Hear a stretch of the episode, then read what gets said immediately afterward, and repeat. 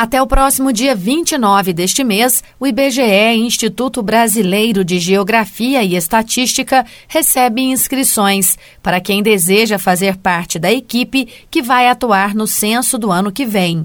Em todo o país, são 183.021 vagas para recenseador. 18.420 para agente censitário supervisor e 5.450 para agente censitário municipal. Para Pouso Alegre região, também há oportunidades. Sobre esse assunto, eu converso com Rafael Marques dos Santos, chefe da agência do IBGE em Pouso Alegre e coordenador do censo. Olá, Rafael, bom dia. Conta pra gente um pouco mais sobre esse processo seletivo do IBGE. Bom dia, Carla.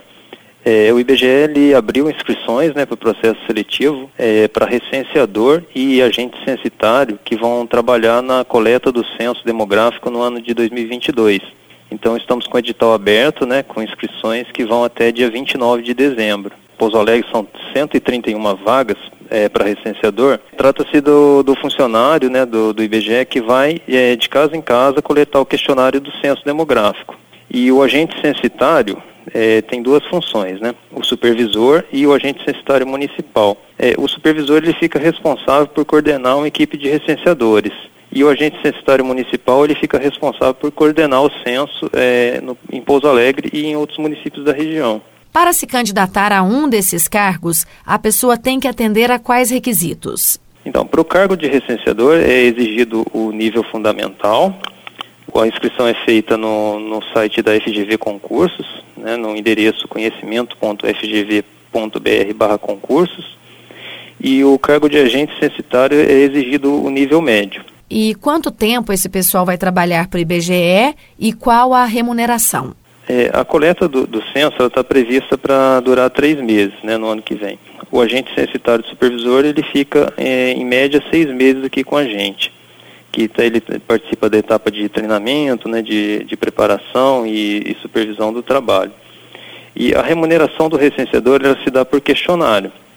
É, no site do, do Censo 2022 tem um simulador onde a pessoa consegue, entrando com algumas informações, né, na cidade onde ela pretende trabalhar, verificar qual seria a remuneração estimada, que varia dependendo da região onde ele está fazendo a coleta dos questionários. O agente censitário, ele recebe, no caso do supervisor, um salário mensal de R$ 1.700, mais auxílio alimentação, é, 13 terceiro e férias proporcional, e o agente censitário municipal, a remuneração é de R$ 2.100, mais auxílio alimentação e 13 terceiro e férias proporcional. O recenseador ele tem é, carga horária livre, né, desde que ele atenda a meta de, de produção, né, de, de coleta de questionários, né, é, combinada né, com o supervisor.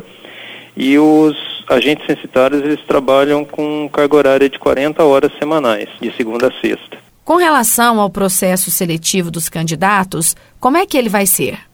Processo seletivo ele é prova né, de, de concurso com, com matérias que estão estipuladas no edital, né, raciocínio lógico, língua portuguesa e matérias específicas.